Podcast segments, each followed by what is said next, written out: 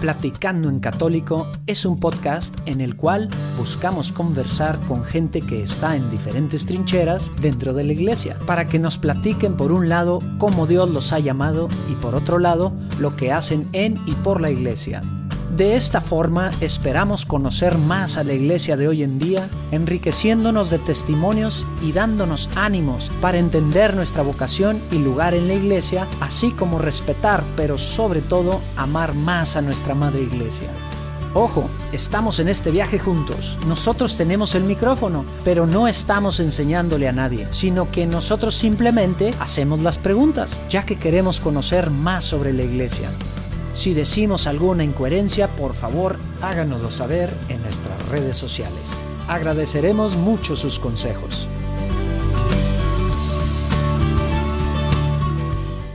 Si eres cristiano, distínguete. Es el título de uno de los posts que nuestro entrevistado el día de hoy pone en Facebook, en su página de Lumen Media. Hace 10 horas lo subió, tiene 274 compartidos, 4400 vistos, 25 comentarios y 237 me gustas. Un video que lleva menos de medio día. No, muy padre. Luis Diego pues realmente nos está nos comparte aquí en la entrevista pues, lo que lo mueve, cómo se reencontró con con Cristo y cómo sintió el llamado para... Pues ahorita está haciendo esto que él lo ve como un experimento, pero ya quisiéramos nosotros este, en nuestro experimento andar así con tanto impacto como él. Sí, les digo, tiene 25 años, está chavo, es el más chavo que hemos invitado. Y aparte es el primer hijo. De, ya habíamos tenido a su papá algunos episodios atrás, Federico Carranza. Disculpen a, a Urquí, todos los que hemos invitado son hijos de alguien, pero este se confunden. Yo creo que todos entendieron a lo que me refería. Bueno, es que resulta que Luis Diego es hijo de Fede Carranza, quien ya haya escuchado el podcast eh, que grabamos con él. Lo vamos a poner. Escúchenlo, está muy padre, eh, un tipazo, la verdad. Y bueno, eh, Luis Diego también, hombre, este como realmente jóvenes así intentando de echarle ganas y trabajar para el Señor y, y, hacer algo que en México no es nada común, ¿no? O sea, aprovechar en este caso las redes sociales, los medios nuevos, usando videitos, haciendo temas de apologética, pero de una forma diferente, atractiva. Está padrísima la plática con el de Lumen Multimedia, Lumen Media, lo que está haciendo. Sí, disfrútenlo, ánimo. Dale. Oye Luis Diego, pues yo no tenía el gusto de conocerte, pero pues bienvenido aquí a este espacio. Después de que dos, dos meses yo creo, ¿no? Sí, estar intentando agendar algo. Tratando de agendar, pero como que no, nos, no se nos ha hecho grabar de lejos. Se llegó la hora. Ya, ya estando en Monterrey, ya pudimos tenerte aquí, Luis Diego. Claro, es ir encontrando maneras, pero muchas gracias por la invitación. Me encanta estar aquí con ustedes. Qué bien, qué bien, gracias. Hoy pues a empezar con lo primero, ¿no? Muy bien. En nombre del Padre, del Hijo y del Espíritu Santo. Amén. Acompáñanos, Padre. Bendito eres, así es, Señor. Te pedimos, Padre, que llenes todo este espacio, que inspires tú lo que aquí se comente, que nos ayudes a, mantenernos cerca de ti, a compartir tu mensaje, a compartir tu amor y que bendigas a, las personas que nos están escuchando. Te lo pedimos, Señor. Amén, Señor. Amén. Amén. Muy bien. Oye, Luis Diego, entonces, eh, pues platícanos un poquito de ti, cómo... Oye, para empezar, cabe aclarar que hace varios episodios de cuando salió esto, tuvimos aquí a tu papá que nos platicó algo de su versión de los hechos, ¿no? Federico Carranza, para quien no, ahí vamos a poner en los show notes una, una liga a, aquel, aquel primer episodio que tuvimos que dividirlo en dos porque se puso muy buena la cosa. Como de costumbre. Entonces, es la primera vez que tenemos papá e hijo eh, de invitados. pues qué honor. pues platicando un poquito, un poquito de mí, pues yo... Eh, ¿Qué edad pues, tienes? claro, este, claro. Soy, eh, pues tengo 25 años, soy ingeniero graduado del TEC de Monterrey de Industrias Alimentarias. Y... Ah, pues eres casi colega, yo soy ingeniero químico. Ah, de veras. La, la trae un tema que, que según Trata de ver patrón en todo. Tres ingenieros químicos, y ahora uno en alimentos, que es prácticamente la misma carrera. Es muy parecido, es, verdad. Muy parecida, sí. Sí, entonces, pues lo que puedo decir que sí engloba algo de mi vida, así para no extender demasiado mi historia de vida, es que, pues, como acaban de decir, mi papá estuvo o ha estado metido en estos rollos de servicio a la iglesia, de evangelización por muchos años. Entonces, yo crecí en todo eso. En medio de todo eso, yo crecí y así como cualquier otra persona fue necesario que yo tuviera mi conversión personal hacia Dios, mi crecimiento como persona en un ambiente muy, eh, yo creo que puedo decir, protegido por Dios. Oye, pero a ver, esta pregunta se obliga. ¿Te dolió cuando te quitaron la alberca o no? Sí, claro, claro, claro. Oye, es que nos La gente que no escuchó el de tu papá no va a nos entender. platicaba tu papá en el otro podcast que fue así de que, pues ni modo, adiós alberca para poder construir el, El el estudio. estudio. Es correcto. Y yo me quedé que se- de que ah, seguramente toda la familia lo apoyó. Feliz. Mm, claramente nos dolió y junto con eso se fue un árbol, de hecho. Pero ya estaban, ya estaban en edad de, de, de Pues tener yo creo que yo instrumentos tenía, y así, ¿no? ¿no? recuerdo si yo tenía, que, que edad exacta, pero tenía probablemente unos 8 años, 9 años. o sea, entonces, agarrabas o sea, la guitarra y demás. No, no agarré guitarra todavía, pero sí tengo- tenía uso de razón. Entonces, sí recuerdo un antes y un después de que había una alberca. Sí, fue. sí, fue, fue así un, un momento en su vida. Lagrimita. Un Sí. parteaguas en sentido literal. sí, exactamente. Perdón por la interrupción. Esa No, no es te preocupes, La no, no. especialidad de la casa. No, no te preocupes. Entonces, eh, creciste en medio de todo este Claro, ambiente. Entonces, un ambiente donde mis papás constantemente estaban haciendo cosas por servir a la iglesia y lo hacían con una con un amor. Yo nunca los vi sufrir y decir, pues no, nunca vi a mis padres como miserables. Entonces, crecí con una muy buena referencia en todo temas de fe, en todo de temas de, de religión y todo eso. Entonces, pues en medio de todo eso yo tuve que crecer y conocer a Dios de mi propia manera, con mi propia experiencia, o sea, porque yo creo que no es garantía el hecho de que tus papás sean a- de cierta manera, ¿no? Tú tienes que conocerlo por tu propia cuenta. Claro. Entonces, eh, pero en un ambiente así. Y pues sí puedo decir que eso engloba bastantes cosas de donde Dios me usó, me protegió, me movió, ¿verdad? O sea, mucho de eso yo creo que delimitó en ciertas maneras mi vida. Eh, pero cuando llegaron los 18 años de edad, yo estaba estudiando en Estados Unidos en la Universidad Franciscana de Steubenville y ahí eh, empecé a caer en una crisis existencial donde me empecé a preguntar por primera vez en mi vida las Desde el preguntas. primer semestre que estuviste allá. Fue de hecho en el segundo semestre que empezó a agudizarse esta crisis. Y por una pregunta que me, o sea, que yo me hacía y que me dejaba despierto en las noches, me abría los ojos y eh, la pregunta es ¿quién eres? Yo me la hacía a mí mismo, ¿quién eres? ¿Quién, quién es Luis Diego? ¿no? Y no la podía responder y no la podía responder y, y hay varias razones de por qué, ¿verdad? De cómo se fue juntando y aglomerando esta pregunta, pero fue en ese momento donde caí en una crisis existencial profunda, en una depresión, yo creo que sí estaba a unos dos o tres pasos del suicidio. Y por primera vez en mi vida, yo creo que hice una oración honesta y le dije a Dios, Señor, si, Dios, si estás ahí, si todo lo que he escuchado en mi vida es real, quiero que hagas algo, necesito que hagas algo. Y en ese momento Dios no hizo nada, pero como tres meses después, ahora sí, hizo algo y después ya puedo dar más detalles de cómo y por qué y a, y a través de quiénes y todo, pero el punto es que salí de eso eh, por ahí del verano, julio del 2012, y salí una persona nueva, renacida, con un propósito muy claro, con una intención muy clara, con una identidad muy clara. O sea, esa pregunta para mí ya está completamente respondida de quién es este Luis Diego, ¿no? Y pues después de eso puedo decir que en los últimos siete años de mi vida todo ha sido muy claro. Ha sido muy claro lo que Dios quiere, ha sido muy claro dónde Dios me ha colocado y todo lo demás. Entonces yo creo que si algo distingue mi vida el- después de ese momento es claridad. Hay una claridad muy, muy fuerte de lo que Dios tiene para mí, de lo que Dios quiere, cuál es su voluntad, cuál es su propósito. Y yo creo que eso me, en cierta manera, lo que vivo ahora y lo que pienso vivir de ahora en adelante es como, eh, como dejarte impulsar, como si alguien estuviera como con una mano en mi espalda moviéndome, ¿verdad? Creo que es Dios, ¿verdad? Y, y siento que simplemente es dejar que esa mano me mueva. Y pues la verdad eso, del- o sea, delimita mucho de lo que hago y ya Sí. pues explica mucho de lo que está sucediendo en el resto de mi vida en, en otros temas. Te, te nos fuiste muy rápido para algunos temas que te queríamos platicar, preguntar después. Ahorita nos platicas cómo estuvo o por qué el tema de estuve en Vilaltec y Sí, claro, claro. así, pero Ujú. A ver, vámonos un poquito Eh, perdón, a- en Steubenville, ¿qué estudiabas? Me quedé Ándale, pues. Eh, bueno, sin meterme en por qué y todo eso, básicamente yo estudié, eh, me metí a estudiar biología allá, Ajá. Major in Biology, que ese es un programa de cuatro años que los eh, estadounidenses estudian como premedicina.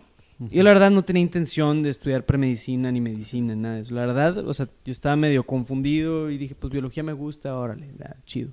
Y la verdad fue más por eso que por cualquier otra cosa. Y duré un año ahí. Estudié realmente de biología a biología, solo llevé clases de botánica y de zoología. Ok. Sí, entonces fue una experiencia interesante ahí. Oye, pero regresando al tema de tu niñez, adolescencia, a ver, Échale. digo, nos platicaste del tema de tu familia, estaba, pues, digo, todo fue en el seno de la comunidad GESED, muy Sí. activa tu familia, específicamente en el tema del Ministerio de Música, pues bueno, ya, ya sabemos toda la historia de tu papá. Eh, ¿Qué fue? Platícanos así, ¿qué fue para ti, pues digamos, lo difícil o algo difícil del nacer en una familia tan católica, este, digamos, ¿qué, qué crees tú que, que te diferenciaba de otra gente que ibas pues en la escuela? Pues no, la comunidad de, de aquí de Monterrey no tiene pues, su propia escuela, etcétera. Claro. ¿Qué, qué fue pues de las cosas más difíciles tanto de tu niñez como tu adolescencia? Me da Sí. curiosidad Claro, claro, claro. Por, por tema de vida similar. Por supuesto. Pues fíjate que mm, yo en cierto sentido recuerdo que en mi familia había mucha apertura para hablar de todo esto. O sea, de hablar de la vida comunitaria y, nos, y mis hermanos y yo. Me acuerdo que los domingos en la mañana, cuando estábamos desayunando barbacoa a los seis ahí en la, en la mesa, nos ponemos a discutir de este tipo de cosas y de los problemas de la eh, lo- no sé qué. O sea, yo chiquillo, yo crecí escuchando eso. Entonces, en mi familia siempre hubo mucha apertura para esto. Y creo que eso me dio mucha formación de ver algunas cosas con mucha objetividad y así. Entonces a lo que voy, ¿por qué, ¿por qué menciono eso? Porque cuando yo me desenvolvía en el ambiente de la escuela y el ambiente comunitario incluso, yo entendía muy bien a las personas. O sea, yo decía, o sea, te- creo que Dios me dio mucha empatía con las personas. Entonces cuando yo veía a mis compañeros hacer otras cosas que yo no hacía, yo era muy empático y decía, claro, pues yo no hago eso porque bla, bla, bla, bla. Y incluso pues sí, entonces yo sí me distinguía de una manera muy positiva. Yo nunca experimenté como un, híjole, me gustaría estar haciendo lo que estos amigos míos están haciendo. O sí, me- sí lo experimentaba, pero la verdad, pues no. Creo que mi, mi mente y mi niñez se ocuparon en, en jugar legos y otras cosas, o sea. Pero la verdad, sí debo decir que mi mamá, que después vale para que le inviten a ella para decir cómo se aventó, cómo se aventó sus rounds con nosotros, pero... Toda, toda la familia total, ¿verdad? Porque Sí. en un par de meses tenemos a tu hermano también. Ah, mira, mira, pues ya. Y Yo, el- yo creo que mucha de la influencia de mi mamá, o sea, fue de muy tajantemente como separarnos de la influencia de amistades del, mu- o sea, del mundo. Del mundo quiero decir amigos de escuela. O sea, mi mamá nunca me dejó ir a un 15 años, más que el de una prima. Y yo decía, ¿por qué mamá todos mis amigos van a ir? Y ella decía, porque es un ambiente del mundo y van a poner este tipo de música y eso no es para ti. O sea, sí estabas tú consciente de, digamos, De la que- protección que te estaba dando, en, sobre todo en la Sí. adolescencia, me imagino. sí, sobre todo en la adolescencia. Que obviamente, pues todo esto viene desde un tema de amor, ¿verdad? O sea, Por No, supuesto. claro, y hay mucho fundamento detrás Claro, del claro. por qué Ah, lo hacen. Y a mí Sí, me costaba en el momento. También es como adolescente entenderlo, ¿no? Sí, me costaba un poquito, Claro. pero después la verdad sí lo entendía. Cuando veía a mis pares, eh, sobre todo fue esto en, en la etapa de la secundaria. Y me acuerdo, por ejemplo, yo estaba a punto de pasar de la secundaria a la preparatoria y mi mamá, eh, estábamos manejando, por aquí cerca, bueno, por donde estamos ahorita, y me, me acuerdo que me, o sea, íbamos, íbamos manejando y ella me, me dice, hijo, en los próximos tres años de tu vida yo voy a ser tu peor enemiga. Así me lo dijo. No voy a dejar que el mundo y que Satanás te agarre, entonces voy a ir contra de ti, a pesar de todo lo que tú quieras, porque yo sé lo que es mejor para... Así me lo dijo. Y yo iba en el carro todo asustadillo, así dije, Dios mío. ¿Y, Y sí lo fue? Más o menos, ¿Lo más o menos, más o menos. Sí me Sí tenía fue mis buenos, mis buenos, me daba mis buenos trancazos ahí. Oye, a ver, un paréntesis chiquito. Y fast forward, años después, ¿qué opinas a los Fast forward Ahorita. ahora, Sí. al día de hoy, creo que mi mamá hizo lo correcto y no solo es yo, creo que yo haría eso con mis hijos. O sea, la verdad es que el mundo muerde y me he dado cuenta de eso a la, man- a la mala. Y el mundo muerde si tú, si tú lo dejas. Entonces yo sí soy de la idea de que un padre puede tomar ese tipo de posturas con un niño y eh, con la intención de protegerlo y decir, oye, pues yo sé lo que es mejor para ti, sé cómo el mundo te va a morder, entonces mejor Sí. te protejo. Pero solo para cerrar un poco esa pregunta que habías hecho al, al inicio, o sea, yo creo que sí, toda mi niñez y mi adolescencia me distinguía como el chavo católico. Y eso, o sea, como decir, pues nadie más en mis ambientes era tan católico, entonces yo era el católico, ¿verdad? Wow. De hecho, mi correo yo lo hice y fue Luis Diego el K por el católico, ¿verdad? Porque yo era el católico. Y luego... Sí, eh, era, o sea, sí era parte de tu identidad, sí, digamos, que te diferenciaba. Y también, por un lado, pues automáticamente te protegía de ciertas cosas. Claro. Porque pues tú eres el católico, entonces pues no había que invitar al católico a ciertas cosas malas. Exactamente. Entonces, pues sí, y yo la verdad nunca me sentí como, mo- o sea, como santurrón, mojigato, agüitado, ni triste, ¿no? Al contrario, era como parte de lo que soy, de lo que me gustaba hacer. Entonces eso fu- fue una parte, pero la otra, bueno, sí, pues yo puedo decir que eso sí fue una parte importante y que después eso, ya en mi parte de que me fui a vivir a Steubenville, eso sí cobró muchísima importancia. ¿Por qué decidiste irte a Steubenville? Ok, pues ahí vamos a esa parte de la historia. Entonces, eh, no sé si mi papá les platicó, pero eh, pues bueno, que sí tiene cuatro hijos. Que de esos cuatro hijos, la mujer se fue a vivir a Londres, el otro hombre se fue a vivir a Estados Unidos, otro se fue a vivir a Estados Unidos y yo me fui a vivir a Estados Unidos. Pero como funcionó fue que pues yo tenía 11 años cuando mi hermana, Ana Teresa, se fue a vivir a Londres. Entonces a los 11 años, imagínate un chavito de 11 años, pues ve a su hermana mayor irse y pues nunca va a volver esta mujer. Eh, eso fue por un lado. Y luego ¿Y volvió? Volvió para casarse e irse otra vez. Se casó con alguien de la comunidad de allá, ¿verdad? Es correcto, Ya. sí. Entonces hizo su vida allá mi hermana. Y luego, a los dos años después de eso, mi hermano se fue. Y se fue a vivir a Steubenville, de hecho. Y Ya. estudió comunicación allá. Y entonces para mí fue decir, oye, pues ya se fue otro. Y luego, mi dos años después, mi otro hermano se va a vivir a Estados Unidos, a Minnesota. Y oye, pues, pues yo me quedé solo. Y no solo como triste, sino decir, oye, pues ellos, eh, ellos se han- se han ido, pues yo me quiero ir. Y entonces en mi adolescencia ese era mi sueño. Durante toda mi preparatoria yo trabajé todo y diseñé todo para poder irme a Estados Unidos, a donde fuera realmente. Y apliqué a universidades y todo. O sea, para mí hice bachillerato internacional, todo eso con la intención de que yo, yo me quería ir a estudiar al extranjero, porque eso es lo que todos mis hermanos habían hecho. Entonces, la verdad es que yo no tenía así un súper promediazo, pero tampoco estaba muy mal. O sea, yo puedo decir que era un estudiante promedio. Ya después me puse las pilas y en la universidad me iba muy bien. Pero eh, entonces en la preparatoria, casi terminando, oye, pues apliqué y nada, nada, nada. Y de repente la única que me aceptó fue la Universidad Franciscana de Steubenville. Entonces dije, órale, pues, pues vámonos. O sea, no lo pensé dos veces y dije, pues ya, ya para agosto 2002 a 2011 ya estaba en Steubenville. Eh, entonces ese fue el porqué realmente. Fue todo el tema de mi familia, mis hermanos y todo. Muy bien.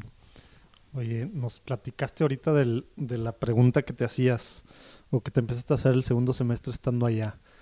Pero yo, digo, creo que a mucha de la gente que, que ha nacido en el seno de una familia muy católica, en algún grupo, como que todos pasamos por esta, esta, esta fase y, y creo que es pues, interesante saber cuál fue la tuya Claro. de convertirse de nieto a hijo de Dios, de por tus papás estar en esto a Claro. por ti. ¿Cómo, Claro. ¿Cómo estuvo? Platícanos. Pues, Digo, no sé si fue el mismo momento, a lo mejor sí, nomás. No, o sea, bueno, haz de cuenta cómo bueno, funcionó. momentos. Sí, veces ándale. momentos. Como funcionó fue que, o sea, como les dije, yo había, yo durante toda mi adolescencia y mi infancia me definía como el, ca- el católico. El católico, el católico. Entonces, ¿por qué? Porque pues yo veía a mi alrededor y, oye, pues nadie es tan católico como yo, entonces eso me distingue. Entonces, para mí, eso era una especie de máscara con que yo me presentaba al mundo y decía, este es mi identidad, yo soy esto para ustedes, identifíquenme. Y yo creo que fue un- una ironía, un chiste de Dios ponerme en Steubenville. Porque, por si no lo saben, Steubenville es la universidad más católica de Estados Unidos. Yo, que, yo diría que tal vez del mundo. Ah, no sé si en el Vaticano hay más, no, no sé. Pero el punto es que... Esperemos que sí. Sí, ¿verdad? Pero el punto es que en eh, el- lo que sucede en Steubenville es maravilloso porque allá la vida universitaria te fomenta al catolicismo. Es una utopía, o sea, porque imagínate que hay, oye, hay, hay una capilla en medio de la universidad donde se oficia en misa tres veces al día y puedes ir a la hora que quieras. Y hay una capilla de adoración perpetua y hay ambiente y hay fiestas y todo, y todo es católico. Sí, Entonces, sí hemos escuchado algunos podcasts que salen de ahí y somos fans de algunos de los. claro. de las Sí, la verdad que sí. y yo, cono- yo vivía ahí, el- conocí las todo. conferencias que hacen Ajá, y todo. sí. Claro, las conferencias de verano para adolescentes y todo, son una maravilla. Entonces, pues, o sea, la verdad es que a mí me encantaba y nunca en mi vida había hecho tanta oración, yo creo, así, hacía liturgia las horas diarias, misa, adoración, ayuno, no sé qué, tanta cosa, yo estaba Un metidísimo. poquito diferente Oye. de lo que piensa la gente normal de cuando se va a estudiar Claro, carrera a Estados Unidos. exactamente, Pero- bastante diferente. Fíjate, estando tal vez acá en el ambiente donde te etiquetaban, que a veces, digo, como dicen, puede ser algo bueno porque es como cierta protección, Pero también puede ser algo malo porque te puede entrar cierto sentimiento como, no sentimiento, ciertas ideas que no te das cuenta igual y implican algo de soberbia o algo de que un compromiso que tal vez no querías asumir y ya te etiquetaron. Pues yo o creo algo. que, o sea, ah, Y bueno. te vas allá y allá dices, "Oye, estoy rodeado de puros que me dan soy el tres menos". vueltas". Es correcto. Esa es la esencia. es ¿No la raíz sentiste que se te quitó sucedió. una carga encima de alguna No, manera? no, no, no, lo que sucedió, al menos para mí, o sea, a muchos les podía pasar eso, como decir, o sea, vienen de un ambiente donde pues les imponen algo y van allá y, oye, pues ya aquí pues yo soy un pez como menos distinguible, entonces puedo hacer lo que yo quiera y muchos agarran ahí su despapalle. Ajá. Pero no fue mi caso, o sea, en, en mi caso lo que sucedió fue muy interesante porque toda mi vida yo me había categorizado como este chavo que se distingue por ser católico y voy al ambiente donde menos te distingues por ser católico, porque en Steubenville siempre hay alguien más devoto que tú, esa es la regla de oro en sea, siempre hay alguien más santo que tú. Y eso fue increíble porque fue un lugar donde, oye, mi mascarita que yo había creado por todos estos años ya no importaba nada. Ya. Entonces, ya fue un momento donde yo viéndome sin esa máscara dije, oye, pues ¿quién soy realmente? Ya, ya, ya. y ahí fue Ya donde llegó la pregunta. Claro. ¿Quién soy? ¿Quién soy? ¿Quién Claro. soy? Y entonces todo lo que, o sea, el primer semestre fue como quitarme esa máscara y el segundo semestre fue un descubrir, oye, pues debajo de esta máscara no hay nada o yo he, yo he creado una farsa. Entonces, cuando, me acuerdo un momento nunca se me va a olvidar, fue el punto, yo creo que, que cambió completamente mi vida. Fue un momento donde después de una actividad, de- yo estaba metido como en mil cosas, en mil actividades para como intentar distinguirme, ¿verdad? Y me acuerdo que regresé em, de una actividad a mi dormitorio, me paré afuera de la puerta de mi cuarto y afuera de la puerta de cada cuarto ponían un corcho con las fotos de los que estaban en el cuarto, ¿no? Entonces yo me paré afuera de, mi, de la puerta de mi cuarto, vi mi foto, me vi a mí mismo en una foto y experimenté asco de ser yo. O sea, dije, qué basura de persona. Y se sintió horrible eso, me acuerdo. O sea, ese fue el momento cuando hice esa oración que les platiqué, pero, o sea, ahí yo creo que me vi por primera vez con ojos honestos y dije, oye, esta persona no es nada, no ha construido nada, no ha aportado nada. Y todo lo que he hecho hasta ahora han sido farsas. O sea, y me di cuenta de eso. Y de veras que fue muy doloroso. Pero ese punto y la fe que Dios me dio, la gracia que Dios me dio en ese momento, me ayudó a poder como a poder remontar en la ola después, yo creo. O sea, y que ya después, ya cuando reconoces que estás quebrado como persona, allí es donde Dios puede hacer algo.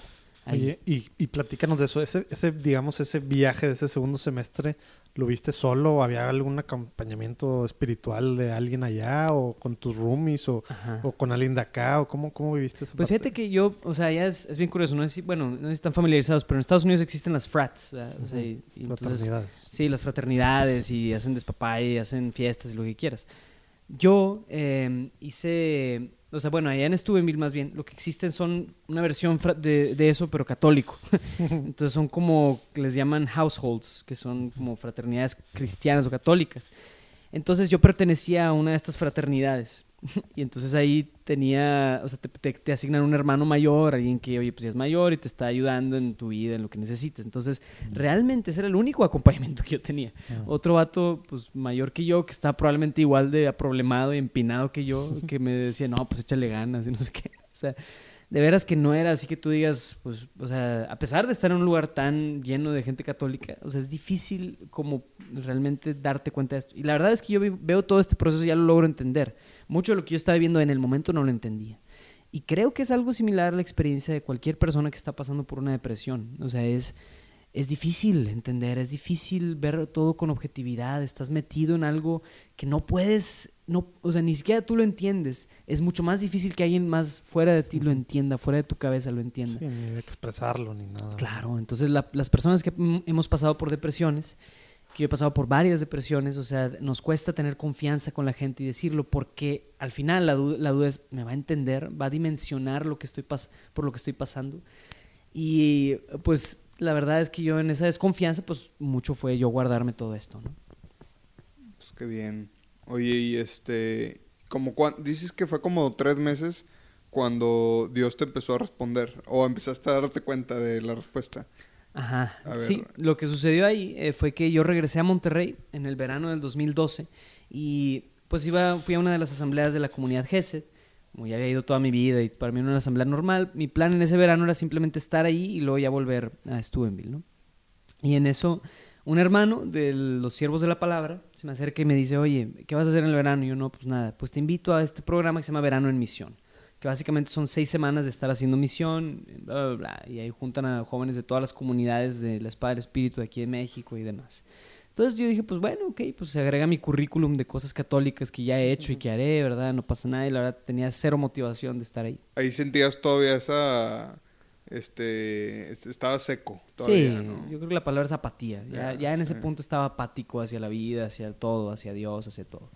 Y luego, llegando a ese verano en misión, pues estuve conviviendo, conviviendo- viviendo junto con otros 60 jóvenes en una casa por seis semanas. Entonces, ahí fue bien curioso porque yo veía a raza eh, que, sobre todo, bueno, raza de otras comunidades, sobre todo hermanos de la comunidad de Tampico.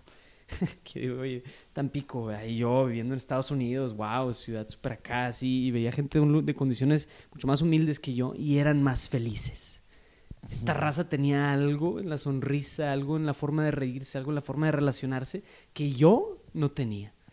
Entonces yo decía, miserables, ¿qué es lo que tienen que yo no tengo? y lo que sea que ellos tienen, yo lo quiero. Entonces me acuerdo que ya, o sea, todas las noches yo me quedaba al menos una hora haciendo oración frente al Santísimo y decía, Dios, que, que, ayúdame, sácame de esto y ayúdame a ser tan feliz como ellos.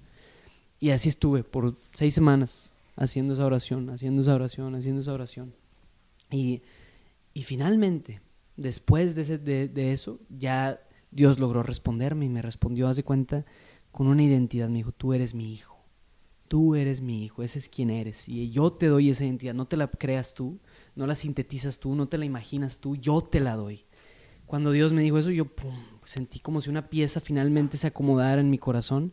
Y clac, ahora sí, todo empieza a Fue, girar. fue un momento. Fue un momento. o Fueron, sea, fue o- en un- no fue una, que- Sí. una realización Que que, no te te- fuiste no te puedo decir algo- días o semanas. Fue más bien así, o sea, haz de cuenta que yo sí puedo decir que, o sea, no puedo decirte que fue en un momento, un segundo X con una, una fecha, sino que yo creo que, o sea, Dios fue como que rompiendo, rompiendo, rompiendo, martillando, martillando, martillando, y que finalmente, o sea, conforme más iba martillando, yo me daba cuenta de, ah, mira, es esto, es esto, es esto, es esto. Y fue así. Incluso después de ese momento de conversión, continuó Dios haciendo cosas en mi vida. Y, Y va a continuar. y va a continuar, es correcto. Entonces, uno nunca deja de ser martillado por Dios. No, hombre, qué padre. Oye, ahorita fue. que antes de que empezáramos a grabar, me platicabas que venías llegando de, de Brasil y de. Querétaro. Platícanos un poquito qué hiciste allá. Claro, pues mira, un poco de contexto. De hecho, justo en ese momento de mi conversión, yo tuve, pues yo me acuerdo que yo hice otra oración donde le decía a Dios, Señor, pídeme lo que quieras y yo te lo voy a dar. Pídeme lo que quieras y lo haré. Entonces Dios me dijo dos cosas muy claras. Me dijo, no regreses a estudiar a Estados Unidos Hmm. y haz, haz la brecha, que es el, como se llama nuestro programa de misión, haz la brecha. Que es dejar un año para irse a servir. a- misionar a otra de nuestras comunidades. Entonces, haz este tiempo de misión después de graduarte. Así lo sentí de Dios. Y dije, pues, Ok. órale, ok, ok. Y ahí te cambias al TEC. Ahí eh, fue como me cambié al TEC, exacto. Entonces, realmente todo pasó muy rápido. O sea, yo creo que para finales de julio estaba teniendo todo este proceso. Eh, decidí que no iba a regresar a Estados Unidos a finales de julio y apliqué al TEC y entré el 8 de agosto algo así. Todo fue muy rápido. Y pues lo vi de Dios. Dije, pues órale. órale. Entonces ya viví en la comunidad y en todo eso, mi- todos esos años. Y finalmente, después de graduarme, eh, comencé esta etapa de misionero. eh, que pues bueno, fueron seis meses en la ciudad de Querétaro, donde estuve trabajando con una comunidad que se llama Luz Eterna. Y después hice cinco meses de misión en São José dos Campos, en Brasil.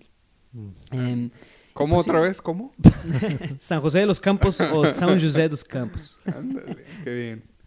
Que Oye, también, ¿dónde o es? sea, es otra comunidad que... Es ca- exacto, entonces eh, en São José o la historia de, de nuestras comunidades en Brasil es que pues llevan intentando formarse, llevan intentando formar una comunidad desde hace 15 años. Pero oye, pues ahí Dios ha como que frenado bastante los procesos, ha cerrado puertas, ha abierto otras. Entonces, pues ah, me tocó ir, estar cinco meses ahí y hacer evangelización eh, con jóvenes, profesionistas y demás.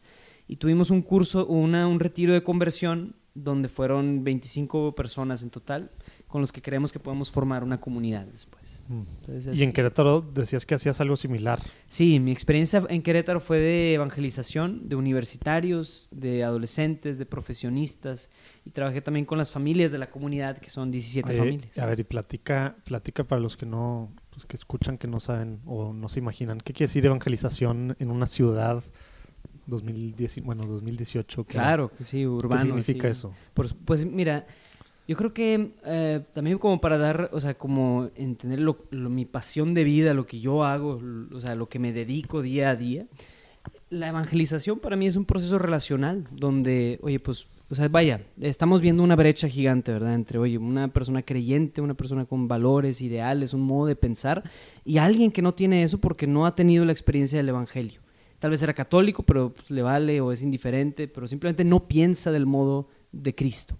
Entonces, ¿cómo logramos ayudar a esta persona a conocer al Señor y cambiar su modo de pensar? Entonces, eso es la evangelización, que tú le ayudes a esta persona personalmente a conocer a Cristo. Y no creo que sea a través de pararte en una plaza y decir, cámbiense y arrep- arrepiéntanse y crean el Evangelio. Tal vez eso funcione o funcionaba hace 500 años. Hoy, como se hace eso, es a través de relaciones personales con gente. Es a través de que tú te hagas amigo de un universitario, lo invites a tu casa, le des una cerveza y en esa conversación le hables de Cristo, le hables de tu testimonio.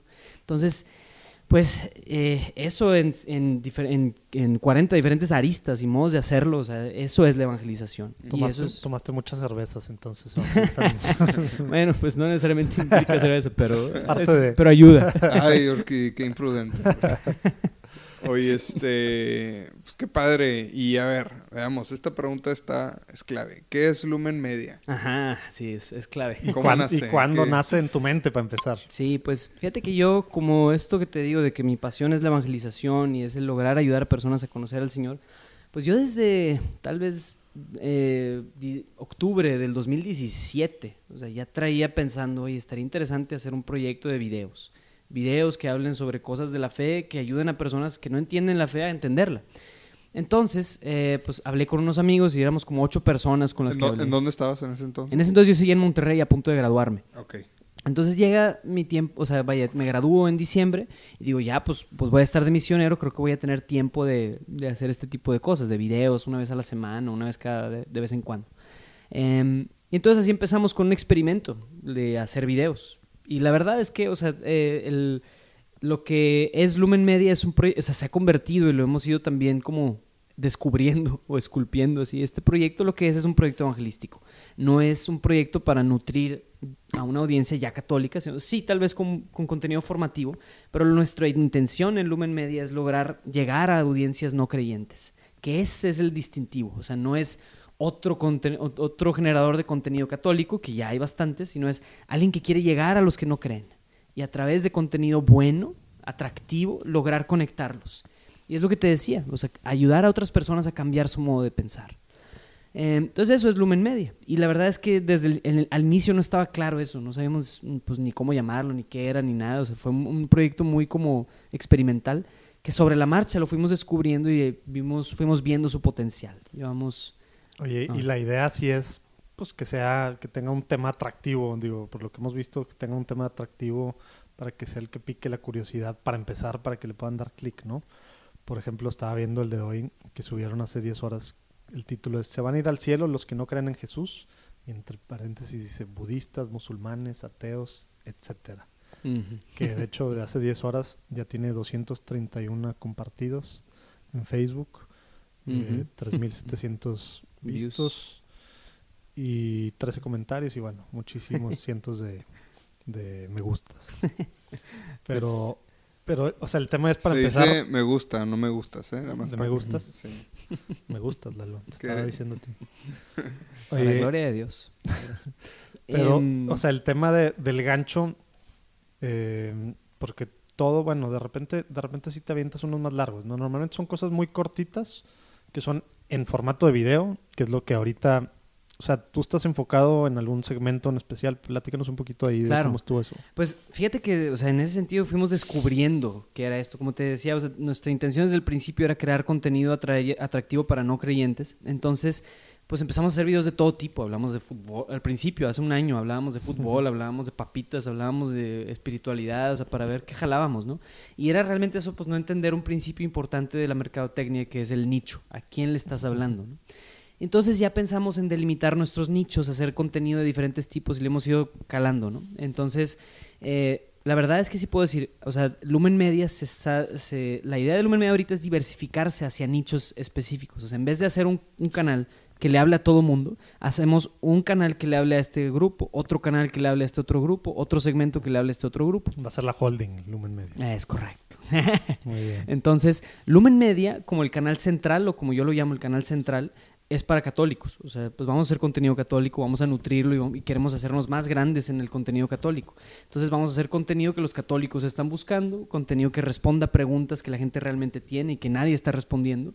Pues eh, hablamos de eso, ¿no? O sea, y Oye, es... y algo así casi, digo, al menos en nuestro país no hay verdad, o sea, porque Estados No. Unidos y aún en Europa, que está pues decayendo tremendamente y más en nuestras generaciones, eh, pues sí, digo, nuestras generaciones, el tema del catolicismo, aquí en México, que en teoría somos un país súper católico, como que mm, los chavos no se han metido al No. tema de en redes o No, no, no. usar la tecnología para hacer estas cosas, ¿o sí? No, y en Latinoamérica, diría yo, creo que la excepción sí es Brasil. Brasil En- en sí, Brasil ¿verdad? sí, sí hay varios eh, como generadores de buen contenido, muy doctrinalmente sano y muy atractivo. Oye, ¿por qué crees que sea eso? Pues no sé, es un misterio, pero yo creo que, o sea, mm, no sé, mi, mi teoría de por qué es eso, es una teoría, es una hipótesis. Porque nosotros mismos platicamos precisamente con el podcast, etcétera, Claro. que vemos como en Estados Unidos está año a año los podcasts quitándole Sí. tanto al radio y creciendo triple dígito y, y hay pues hay muchas cosas católicas de buena calidad que están haciendo y aquí Nada. Yo creo que, o sea, realmente es porque falta gente como nosotros, pues, o sea, que ofrece eso. Y yo creo que los que están o sea, haciendo no es el tema del mercado, dices tú. No, no. Yo creo que más bien la gente que hace el contenido actual no está consciente de esto. No sabe que existe Bishop Robert Barron y Father Mike Ajá. Smith. o sea, no- Y por hacerles somos, publicidad. somos fans de... No, pues sí, Oye, claro. y, de War on y Fire. pobre la raza aquí en México que dicen, oye, no, hay- casi no hay podcast católicos y ahorita salen estos cuates que se van para el a cada rato. que, que tiene católico. Sí, entonces, pues nosotros vimos esa oportunidad también, o sea, similar a lo que ustedes vieron con los podcasts, nosotros con el video, o sea, hace cuenta, Bishop Barron lo que lo hace atractivo es que está hablando de una película, pero lo logra aterrizar a algo católico. Y un análisis bueno, porque el hombre es un, es, es un genio. Hombre, sí. Y Oye, nosotros hoy pues, no tenemos... Ahí lo vamos a poner en los Ok, show notes, todo. remember who you are. Sí, me acuerdo mucho Sí, de sí, un retiro que tuvimos el año pasado de Ah, sí. identidad con un padre aquí. Que, luego esperemos esté de invitado. Aguas, aguas. Padre Gabriel. Oye, este, entonces, este... Y, y hay un canal central y, a ver, platícanos Pero un todavía poquito no sacan los otros. ¿o de sí? los diferentes este, Sí, subcanales. entonces, o- o sea, la idea es, o sea, el, el escenario ideal que yo proyecto en los próximos años es sí poder tener diferentes canales y que de hecho ya eso nos permite tener una oportunidad de monetización más amplia o más, más como Que ese es otro de los temas que te tengo que interrumpir a fuerzas porque también lo platicamos. Que de hecho lo platicamos también con David, ¿no? Con David Huerta de Villas. O sea, el tema de, de como católicos en México, pues está como que se ve muy extraño el, el hecho de que pues, estás haciendo eso, pues es tu apostolado, ¿no? Pues hazlo tú, apórtalo y tú Ajá, todo. Cuando en todo el mundo es algo que Es pues, que, pues, es un trabajo, es tu forma de vivir y pues claro, estás evangelizando, pero pues qué bueno que lo estás haciendo de forma profesional, ¿no? Es correcto. Que claro. platícanos un poquito de esa parte. A mí se me hace muy triste esa realidad. Y, que- y de hecho en Brasil no es así. En Brasil sí hay gente que es full time y que hacen cosas muy O buenas. sea, o no, sea, son- no somos la- los latinoamericanos, son los Son mexicanos. los mexica- No, y yo creo que, o sea, yo creo que, de hecho, sí pudiera decir tal vez con sospecha. Sí, es todo Latinoamérica. Hispanoamérica. Todo Hispanoamérica, o sea, exacto. Toda Latinoamérica menos Brasil. o sea, porque Brasil está, yo creo que sí tiene mucho más desarrollo. Pero el punto es que, o sea, eh, eso para mí se me hace deplorable. Como decir, oye, oye, pues hasta que no hagamos más inversión, hasta que no, los católicos no decidamos convertir nuestra cartera, no vamos a tener cosas de calidad. Vamos a tener cosas mediocres, vamos a tener cosas mal hechas, vamos a tener crisis, o sea, si no le invertimos este tipo de cosas. Pero, entonces yo la verdad, o sea, para no convertirme en un hater de decir, nada, pues nada, nadie ayuda a esto, la verdad yo pensé, bueno, ¿qué podemos hacer? Pues que los segmentos que son seculares o para audiencias seculares sí nos generen algo de ingreso. Entonces así ya no dependo de la caridad de las personas, pero estoy generando buena actividad económica. Entonces ese es el escenario ideal. Y los segmentos seculares de todos modos tienen un trasfondo que es o polémico de alguna forma que los haga pensar o cristiano directamente o cómo está No, entonces aquí te va. O sea, entonces, como te- como te decía, el escenario, digamos que, por ejemplo, o sea, hay un nicho que nos interesa, el nicho de los eh, de la música. Entonces hacemos música o, o hacemos cosas que tengan que ver con música, tal vez ni siquiera haciendo música, pero lo logramos hacer de una manera que sea, que sea evangelística. O sea, que la gente que escucha eso, eventualmente la estamos jalando hacia este canal magnético que es el canal central. Eh, entonces eso, así con la música, los gamers, la comida, la, o sea, bla, bla, bla, o sea, O sea, todo es el funnel para llegar acá Es correcto. al Lumen Media. Es correcto. Entonces, ¿cómo haces ese vínculo? Pues bueno, digamos que tienes una página de, o sea, por ejemplo, un canal de YouTube que se llama Lumen Music y entonces ese Lumen Music tiene en sus canales destacados Lumen Media. Entonces el curioso, el que, o sea, y a lo mejor no son todos, pero es el curioso, se va a meter a ver los videos de Lumen Media y dice, ah, mira, yo no sabía, bla, bla, bla". pero ya lo estás como segmentando, es decir, yo jalé a un músico a algo evangelístico. Entonces ya es, me hace mucho más estratégico eso que decir, en mi canal hago de todo, ¿no? Ya, ya, ya. Oye, y entonces, ¿regresaste? ¿Hace cuánto regresaste a Brasil? Regresé de Brasil, eh, bueno, justo des- después de irme a Brasil, me fui a Costa Rica y di una conferencia ahí. Y después de eso ya me vine para acá. Es- llegué aquí desde el 21 de enero. Ah, o sea, O llevas... sea, Ah, sí. oficialmente Nada. ahorita vives en Monterrey. Es correcto. Sí, o sea, pero llevas menos del mes. Hasta, Sí. hasta nuevo aviso. Hasta Entonces, aviso, es correcto. regresaste y qué estás pensando respecto a tu trabajo Lumen Media. O sea, ¿esto va a ser de lleno o va a ser, pues vas a, vas a estar haciéndolo en las noches? ¿Cu- ¿Cuál es la idea con Claro. eso? Pues, José Manuel, yo soy ingeniero, como te decía, y pues yo me estoy proyectando hacia la vida familiar, o sea, no me voy a ser padre ni consagrarme. Entonces, sí tengo que pensar en eso, pero también digo, Dios hasta ahora ha abierto estas puertas de una manera muy bonita y, y creo que este es el único y el mejor momento de mi vida para hacer una exploración tan valiente. Entonces, lo que estoy haciendo es dedicándome full time a esto y pensando en proyectos, haciendo ideas, planeando, creando, para, o sea, para ver, o sea, y entonces si en- yo haciendo una evaluación, oye, si en seis meses veo que, oye, hay algo. Hay- mínimo está cayendo la gotita, órale, le sigo. Pero si veo que, oye, no, pues le, le paro ahí y digo, bueno, fue una buena idea. O tiene un alcance, pues, muy limitado al proyecto. Que yo espero que no. Entonces, para platicarles qué, qué onda. Seis meses. Estamos a 13 de febrero. En Ajá. seis meses te volvemos a entrevistar. No, yo espero en Dios. Y tengo fe y oro por eso. o No, sea, cuenta con nuestras oraciones. muchas gracias. Muchas Las gracias. de todos los que nos escuchan. Muchas gracias. Entonces, el primer experimento, como les decía, o sea, están estos nichos evangelísticos que queremos hacer. El primero de ellos, ah, de hecho, va a arrancar o va a, a anunciarse a, a mañana mismo, ¿no? Y es un nuevo nicho que estamos creando que se llama Varones. Varones es una plataforma para hombres que no es cristiana, o sea, y no es, no es como afina ninguna religión, ni credo, ni política, sino que lo que busca hacer Varones es jalar a los hombres a través de las virtudes. Entonces, presentarle a los hombres qué es la hombría, qué es la masculinidad, y a través de contenido bueno, no solo hablar de filosofía, ¿verdad? Sino, oye, pues darte tips de tu hombría. Oye, por ejemplo, nuestro primer artículo que ya está ahí en la página en varones.net es Aprende a rasurarte bien. Entonces te, doy- te explico ahí un método que investigué sobre cómo es la mejor manera para rasurarte el día a día, etcétera. Entonces, si lo veo. toma nota. por favor. ¿eh? es correcto. Entonces, Te la gané. Vendrá en los, Sabía, vendrá en los show notes. sabía.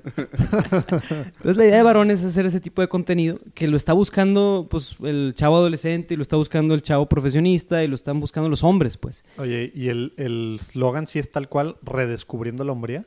Pues Que vi, que eso dice en la página. Ajá, eso dice. Pues estamos ahí definiendo. Yo creo, o sea, me, me gusta, digo. Sí, no sé ah, cómo se se me- tome, no sé, pero Ajá. me A mí, gusta. a mí me gusta. Yo voto porque se queda. estamos, estamos redescubriendo el eslogan también. O sea, la verdad es que yo no sé nada de marketing, yo soy ingeniero. Redescubriendo el entonces- Entonces, yo soy ingeniero, entonces como les digo, o sea, no, no sé así, wow, mucho de esto, pero lo- voy con la intuición, lo que me dice, ok, esto, el estilo, todo eso.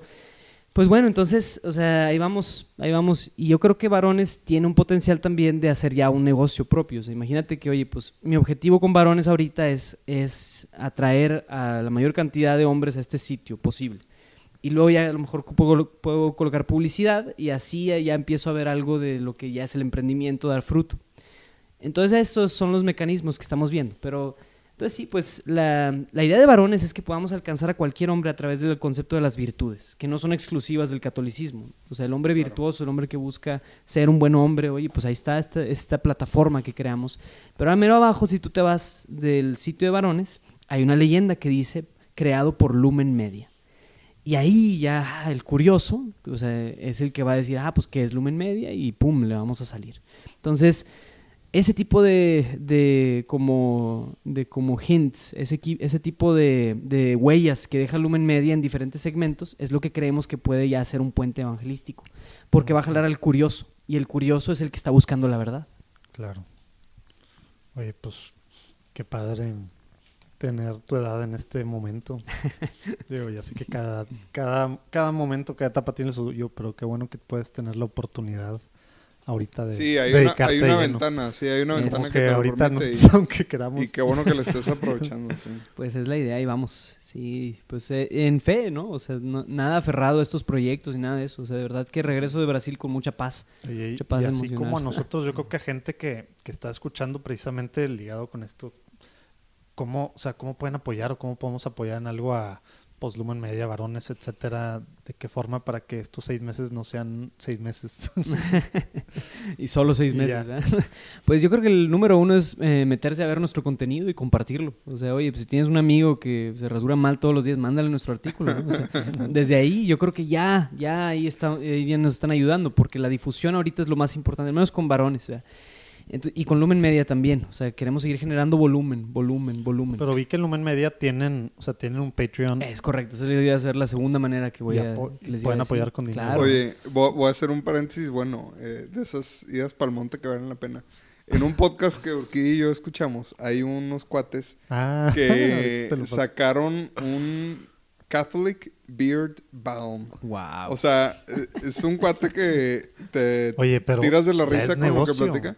Sí, entonces sacó un, pues que es como una cera que te pones en la Sí, barba. ajá, ajá. Y este, y eh, de ahí saca fondos para el podcast. o sea, no, para el podcast y para bien. misiones que Sí. tiene ta, ta, ta, ta, Y luego para el tema de los hombres. Como que eh, este cuate tiene una barba así épica. Entonces vende t-shirts así con eh, la silueta de su barba. Ahí las vamos a poner también en los show notes y ahorita te lo Sí, sí, sí. Claro, y de hecho, esta idea de varones a mí me salió porque veo sitios como The Catholic Gentleman o The Art of Manliness, o sea, que yo sigo desde hace muchos años. Y yo digo, oye, de nuevo esta duda, ¿por qué fregados no podemos tener No algo así de, de- genial en Latinoamérica? Y Sí, pues, porque lo que se va por ese lado normalmente es vulgar, chafo. es pésimo, es así pésimo. El benchmark que- que latinoamericano no hay, en eso. No hay, o sea, el tema de las virtudes, como en las que acabas de decir, The Art of Manliness, etcétera, pues sí hay tema de ser hombre en el sentido real de ser hombre, ¿no? No Claro. en el sentido irresponsable, vulgar, etcétera. No, y de verdad es el benchmark latinoamericano, honestamente me da asco, me da asco porque promueven pornografía, promueven un montón de basuras. Sí, o sea, yo digo, o sea, esto es lo mejor que los hombres latinoamericanos pueden producir, o sea, que por eso es, por eso estamos como estamos, Dios mío, o sea, pues es cuestión de, de aventarse a hacer una alternativa, ¿no? Sí, esas semillas luego son... eh, se siembran muy fácil, ¿verdad? Sí. En muchos lados, pero bueno. Este, Pues qué bueno que, que están dándole. Oye, y nada más. Entonces, pues sí, apo- apoyar, pues eh, a- vamos a poner ahí las ligas. Para Muchas que gracias. Sí, los quien se pueda el- los 12 escuchas que tenemos, saludos, se metan y, y compartan. Eh, muy interesante lo que traen y pues realmente, como te dije, cuentas con, mi- cuentas con nuestras oraciones. Muchísimas gracias. Y, y de algunos de los que nos escuchan, pues también seguramente se, se subirán sí. a la lista. Eh, oye, pues que pasamos a la, a la polémica sección de eh, de las disque preguntas preguntas rápidas. rápidas, sí. Échenle, échenle. Oye, pues aquí la idea es este que respondas a bote pronto. O sea, que te salga del corazón. eh, De preferencia que sea una respuesta corta, pero Súper. no es una regla de oro esa. Este, De hecho, es al revés. Es más la excepción que la regla. ¿Qué es ser católico hoy en día? Ser Para- católico, Para ti, ¿no? Para mí, ah, es distinguirse, es ser diferente y es atreverse a, a cortar con cosas del mundo y es atreverse a ser un héroe y es atreverse a ser discípulo. Tiene que ser corta la respuesta, ¿verdad? Sí, Sí. pues muy buena. Tipo así. Ok, muy Oye, buena. tú que has tenido muy de cerca pues, a tus papás y nos platicaste el tema de tu mamá que te dijo que en tres años iba a ser tu peor enemiga o algo así, en todo el proceso de conversión, ¿qué le dices ya en esta edad a papás que tienen hijos Así, en esa edad? Es un ¿Qué le, insider. qué le recomiendas para sí, que sí, puedan tener hijos tip, católicos, digamos, que Sí, sobrevivan, sí. Ajá, que, Que sobrevivan la adolescencia. etcétera? Diría, mm, o sea, es que para empezar, si los papás no son discípulos en primer lugar, pues no tienen nada que hacer, o sea, están tan, tan fritos. Pero si los papás son discípulos y son, están cortando con el mundo y quieren hacer una diferencia en la vida de sus hijos, pues apuéstale a la radicalidad. Apuéstale a que este niño no vea series con contenido sexual. Apuéstale a que este niño esté bien protegido. Apuéstale a que no escuche cierta música. Apuéstale a que no esté en esos ambientes. Prohíbeslo, hazte su enemigo y le vas a hacer un favor. este Oye, pero eh, de alguna manera en, en tu experiencia de vida fue con autoridad, ¿no? O sea, fue tu mamá y te puso así la cara de lobo de que... "Ah". Pues me explicaba, o sea, si yo le decía, ¿por qué? Y ella me, me daba una explicación, pero yo decía, oye, pero no. Y ella decía, ni modo. Así, es, Así así es. tiene que llegar a un punto donde es el, Ok, así es. Qué padre.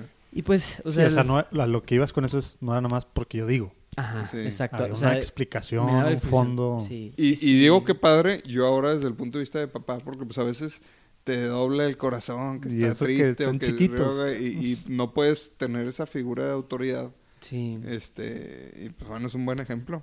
Sí, y de veras que, o sea, sí es bueno dar la explicación, porque si no, sí pasa lo que dices. Oye, pues llegas a otro ambiente donde no está mamá y pues ahora sí, destápate. ¿no? Ajá, sí. Para evitar eso es, es dar una explicación y, que, y, y ganártelo en cierto sentido. Ok. Y lo otro es que siempre donde había un no, eso sí lo tengo que decir, siempre donde había un no, había un sí a otra cosa.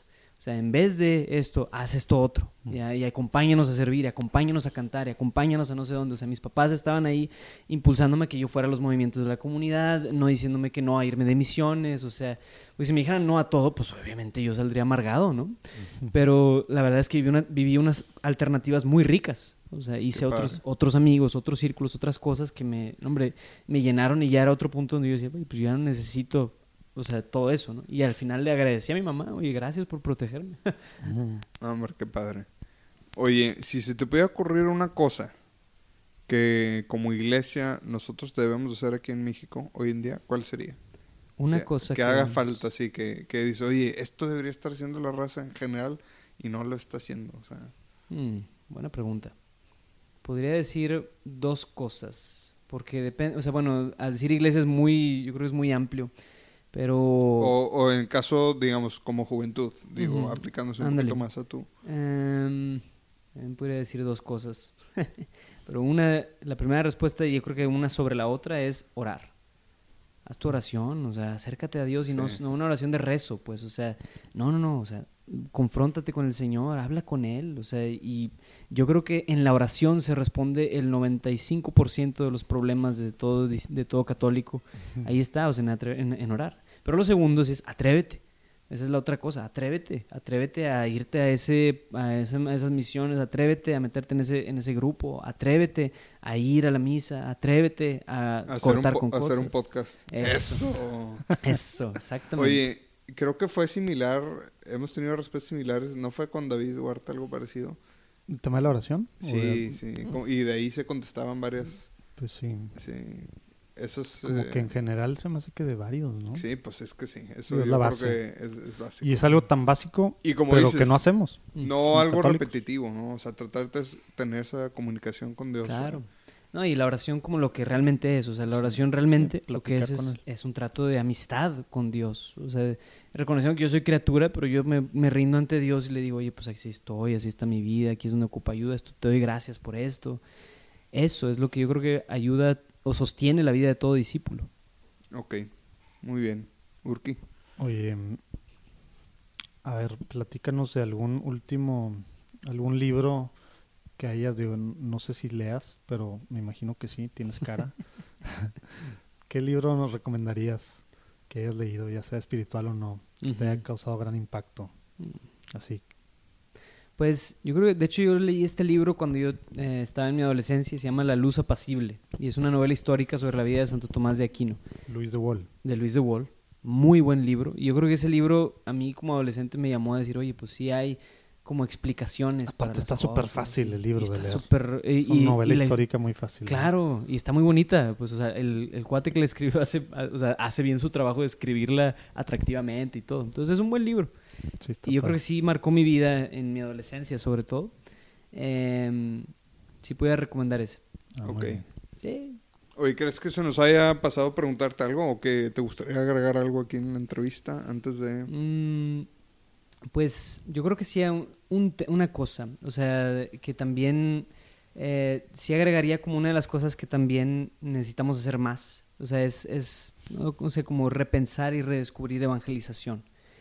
Como que necesitamos ponernos en los zapatos de alguien que no tuvo la gracia que nosotros hemos tenido y pensar cómo llegamos a esa persona. ¿Cómo llegamos a ese chavo que en su familia cero católica, papás divorciados, de todos saber metidos en qué? ¿Y cómo llegamos a él para ayudarle a conocer a Dios?